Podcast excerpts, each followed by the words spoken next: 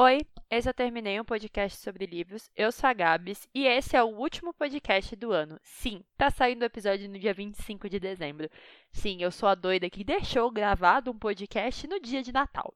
E a história de hoje não é natalina, tá? Assim, não é feliz, não é emocionante. Mentira, é muito emocionante, mas ela também faz a gente refletir muito sobre a nossa vida, sobre as coisas que acontecem com a gente. O livro de hoje é A Química que há entre nós, da Crystal Sterland. Eu não sei se o nome dele tá, dela tá certo. Mas ele foi adaptado pelo Prime Video para Chemical Hearts, que é o filme que saiu recentemente. E conta a história de duas pessoas, da Grace Town e do Henry Page. A Grace chega na escola mancando, com roupas masculinas, e o Harry olha para ela e fala: Meu, é o amor da minha vida. E você fica, cara, tem alguma coisa errada. Já aviso para vocês que a Alt, né, que é a editora deles, né, a Globo Alt, me falou no dia que eu comprei: você vai ler, mas não é um romance, não uma história de amor. Então, vai preparada. E eu já preparo vocês para isso. É um livro sobre entender o amor como algo eterno enquanto dura. A gente sempre escuta isso em várias músicas, né? Pagodes, principalmente, né? Seja eterno enquanto dure. Mas, enfim, a ideia é de que, tipo assim, a gente tem que seguir a nossa vida e entender que a gente vai amar algumas pessoas por um tempo e que vai acabar perdendo essas pessoas no meio do caminho por N motivos, não só por acidentes, como é o caso do livro, mas também por questões relacionadas a tempo, sabe? Relacionamentos não são eternos. A gente não consegue ficar com as pessoas pro resto da vida. Claro que tem pessoas que conseguem, claro que tem aqueles casamentos de 50, 60 anos, mas são muitas coisas ali dentro que aconteceram com o tempo que as pessoas conseguiram se entender e se modificar com tudo isso. Mas o livro trata basicamente de perda e de entender e de seguir com essas perdas, de entender que a gente é mais do que aquilo que a gente imagina, sabe? E que a gente perde sempre.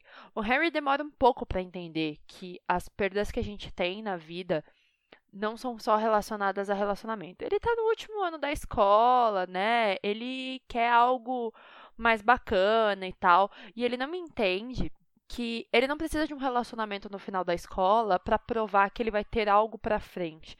Porque os pais dele tiveram um relacionamento que ele acha que é maravilhoso. Só que aí as coisas vão rompendo dentro da história de tipo, cara, às vezes as pessoas só fizeram isso para que você não tivesse esse drama, mas que não é dessa forma.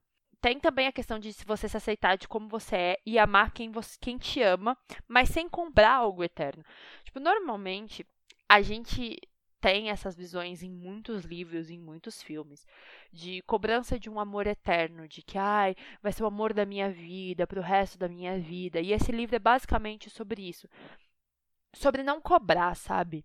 É, a gente ter, viver esse momento, ter esse momento maravilhoso, se sentir bem, se sentir preenchido, mas ao mesmo tempo não cobrar da pessoa que vai ser algo para sempre. Não colocar esse peso também na pessoa, sabe? De dizer assim, ai, você é o amor da minha vida quando você coloca esse peso nas pessoas, é, é muito complicado para elas saírem da sua vida quando elas precisarem sair.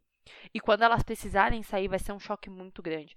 Então, esse livro diz muito sobre, sabe, de, dessa experiência de você entender que não é da forma como você acha, sabe? E eu acho muito legal que a autora deixa isso muito claro ali no final, sabe?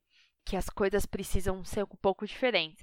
E o bacana é que, como eles estão escrevendo um anuário, né, um jornal lá do final do ano da escola, eles precisam projetar isso e o Henry fica correndo atrás da Grace o tempo inteiro e tal, e aí ele acaba, tipo, desfocando do que era o principal, que era o trampo dele, que era algo que ele queria muito na vida. Sabe quando você conquista algo, mas aparece algo muito diferente, você fala, velho, não vale a pena, eu vou lá atrás de outra coisa? E ele se desfoca, mas no final ele acaba vendo que ele precisa voltar para aquele foco. E aí é a questão de recordações, né? Que eles acabam usando esse tema, né, na história toda, e que a gente carrega uma culpa às vezes que não é nossa, que a gente carrega para o resto da vida, achando que é uma questão nossa. O, o, o Henry não faz isso muito muito na história, mas a Grace carrega uma culpa que não é dela. A irmã do Henry faz isso, alguns outros alunos, algumas outras pessoas carregam um estigma que não são delas. Então, a história toda não é um romance. É sobre duas pessoas que se conhecem em momentos muito ruins da vida delas, assim. O Henry tá querendo descobrir o que ele quer da vida dele, mas ao mesmo tempo ele quer viver algo que ele imagina que seja maravilhoso, mas ele não faz ideia. A Grace está vindo de um problemão da vida dela, de um.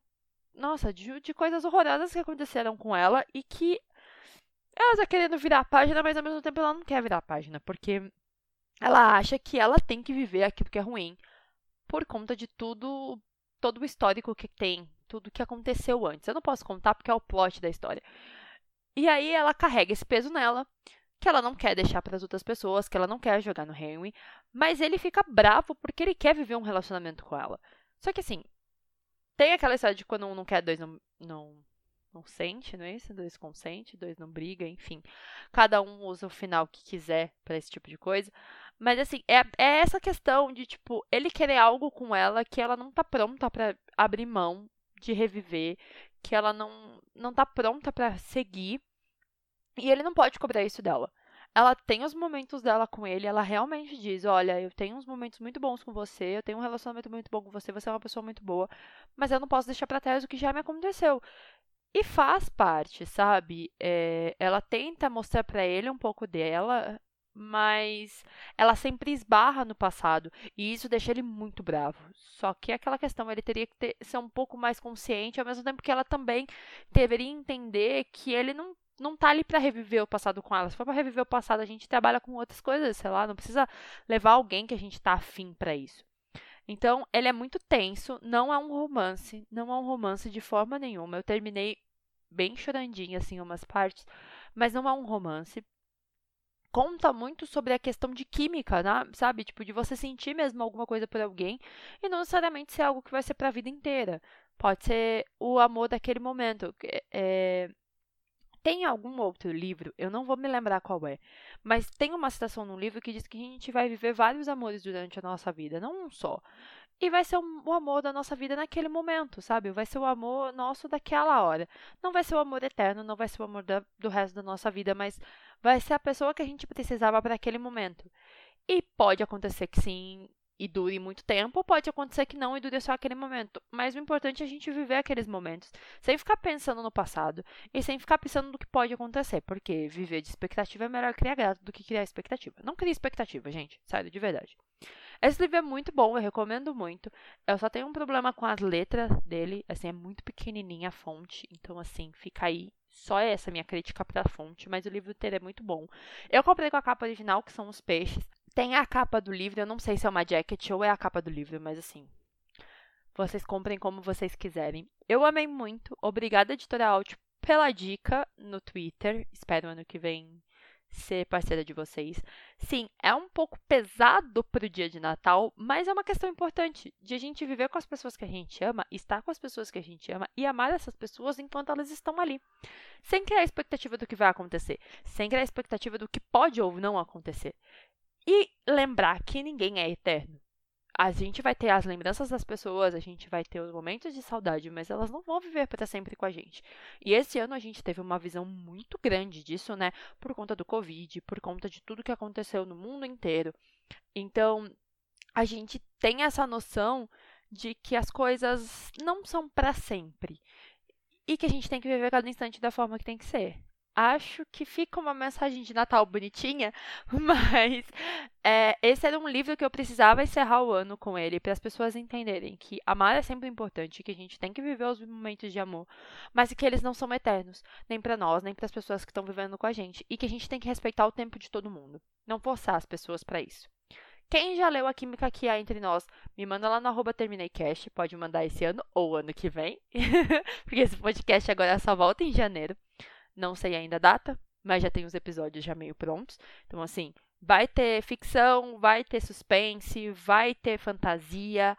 É, e vai ter livros muito pedidos por vocês. E vai ter mais livros de quadros. E vai ter mais entrevistas com autores. Então, assim, eu agradeço muito para quem ouviu este episódio, que é o último episódio do ano.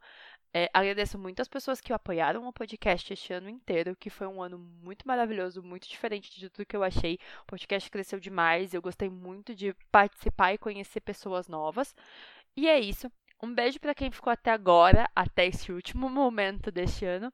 Feliz Natal e tchau!